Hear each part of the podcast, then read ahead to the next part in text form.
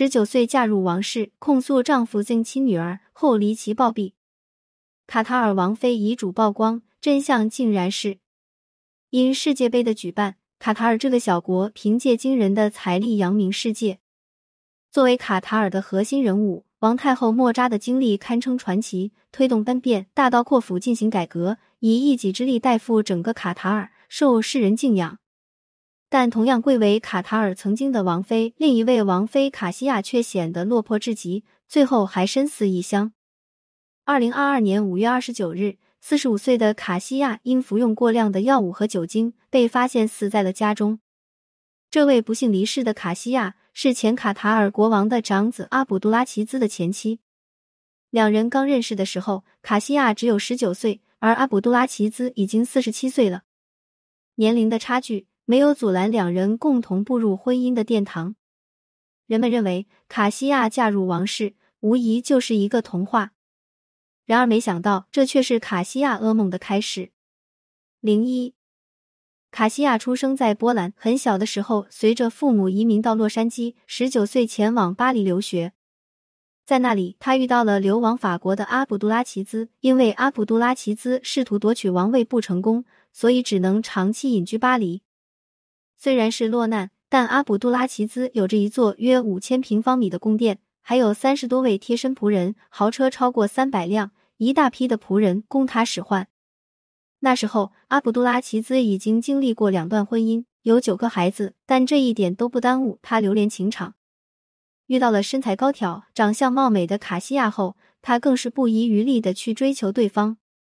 面对拱手相送的名牌衣服、珠宝，卡西亚全无招架之力。他承认，那时候年轻的他的确被钱财迷昏了眼。他果断从大学退学，并跟随阿卜杜拉齐兹信奉耶色兰教。二零零四年，两人结婚。一年后，卡西亚为阿卜杜拉齐兹诞下了双胞胎女儿。故事发展到这里，外人都会觉得这活脱脱就是灰姑娘遇到白马王子的故事啊，多浪漫啊！而且王子又多金，保卡西亚余生富贵，真没啥问题。然而，这些只是表面。要知道，梅根嫁到英国王室都要忍耐英国王室种种律条，何况卡西亚嫁给的是相对保守和封建的卡塔尔王室呢？卡西亚自从结婚后，处处都要以丈夫为尊，平时深居简出，离开豪宅都需要丈夫的同意。就算偶尔获批能出去逛街，也必须要按照规定的时间回家。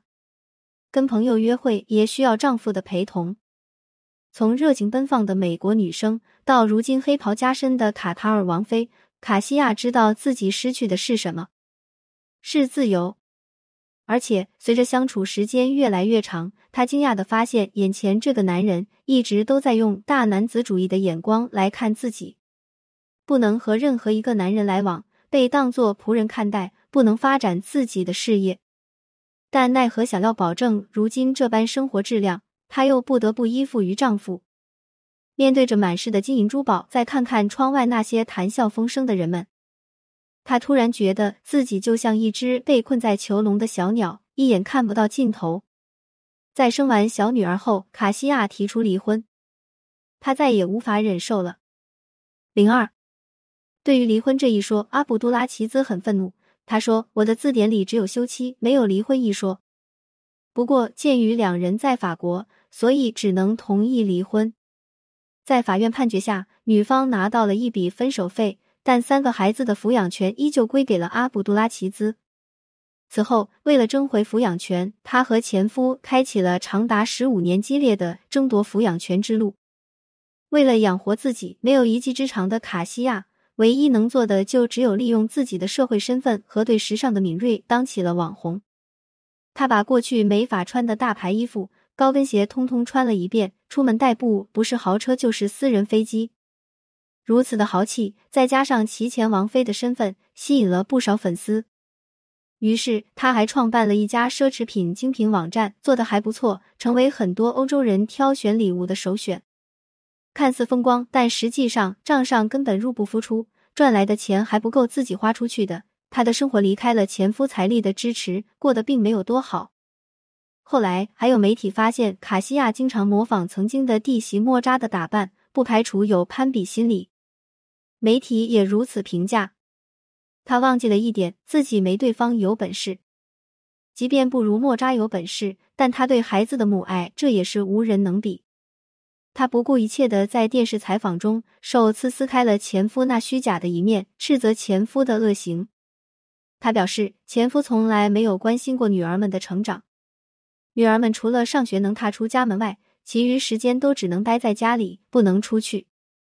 老大和老二想和母亲一起生活，得知此事，阿卜杜拉奇兹不仅切断了他们的联系。不让他们见面，甚至把他们关进小黑屋，面壁思过。但阿卜杜拉奇兹没想到，女儿们会偷偷跑到西班牙找母亲。一气之下，阿卜杜拉奇兹整整一年没给过赡养费，并且撂下狠话，告诉那个女人：“我会夺走她的一切。”对老大和老二如此苛责的阿卜杜拉奇兹，对待小女儿却是用无数的金钱和物质来进行操控。让小女儿纵欲在奢华迷乱的生活中，对女儿的辍学更是放任不管。如此极端化的对待，让作为母亲的卡西亚接近崩溃，于是才开展了数十年的监护权之争。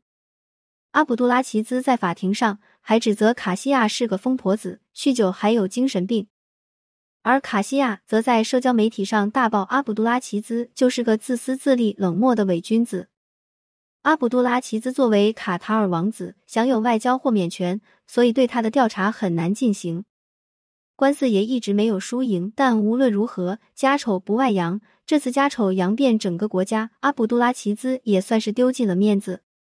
零三，本以为这场官司会一直拉扯下去，然而没想到，在今年听证会上，大女儿向警方透露了一个毁三观的信息。我被逼和父亲睡在同一张床上，他说，父亲抚摸了他的胸部和臀部，在他九岁到十五岁期间一直受到侵犯。这个惊人的信息一出，人们都炸了。法国警方立刻介入调查，而作为母亲的卡西亚也同样震惊。对于前夫的大男子主义和传统封建，他是知道的，但他却没想到前夫居然会如此道德败坏，人面兽心。对于前夫所作所为的愤怒，对自己无力保护女儿的内疚，让他深感罪恶和自责。大女儿的自爆，让这场长达十五年的官司终于要画上句号。可没想到，这个时候却传来了卡西亚的死讯。因为女儿多日无法联系上妈妈，于是选择报警。等警方赶到，才发现卡西亚早已死去多日。她死在了异乡。记得二个月前，他还给女儿们写了一封信。亲爱的，永远不要忘记，我非常爱你们。生活充满了艰难和美好。当你感到不知所措时，不要忘记你是谁。欲戴王冠，必承其重。从你所能做的一切中学习，成为一个强大和富有同情心的女人。一个如此深爱女儿的母亲，怎么可能会服用药物和酒精自杀呢？卡西亚的闺蜜第一个站出来反驳这个说法。她声称，卡西亚向来反对毒品，也不是酒鬼。她认为，卡西亚的死跟前夫阿卜杜拉奇兹脱不开关系。的确，好不容易挺到尾声，在监护权争夺的最后关键时刻，他却突然离世，一切都太诡异了。但奈何人已经逝去，说什么也没用。卡西亚死后，人们最关心的无疑就是他留下的三个女儿，双胞胎刚成年，最小的女儿也才十五岁。在这场闹剧里面，最无辜的莫非就是三个女生？虽然流着是王室的血，实际却是过着非人的生活。再加上这么一个冷血兽心的父亲，如今母亲又离世，真的不知道他们会留下多大的心理阴影。记得卡西亚在采访的时候说过，如果自己没嫁入王室的话，可能完成了学业，在工作中奋斗，过着自由而简单的生活。可惜那时候他太年轻，不知道命运馈赠的每一份礼物早已标好价格。纵观他和王太后莫扎两人最大的区别，不是谁更美丽，而是一个是肉体和灵魂被金钱所束缚，一个却是用智慧掌握着经济大权。在卡西亚决定辍学嫁给王子，嫁给了物质，过上丰厚的生活时，莫扎却在另一边运筹帷幄，利用自己的商业头脑为自己增加筹码。夺得丈夫的百分百信赖，嫁给豪门从来就不是一个童话，而是考验的另一个开始。没有办法做到精神独立，就会被豪门的黑暗面所吞噬；没有办法双商在线，那自然会沦为豪门的一枚弃子。王子迎娶灰姑娘，只会存在于童话中。现实中，你只有活成能够单打独斗的女王，才能所向披靡。如果你没在深夜读过潘幸之，如果你不曾为爱痛哭过，谈何人世走一遭？关注我，感谢您关注潘幸之。有婚姻情感问题可以私信我。